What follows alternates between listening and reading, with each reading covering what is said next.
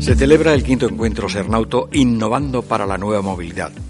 La democratización de las nuevas tecnologías, los cambios regulatorios y los nuevos hábitos de consumo están modificando la forma en que se mueven personas y mercancías. De ahí que se hable de un nuevo concepto de movilidad.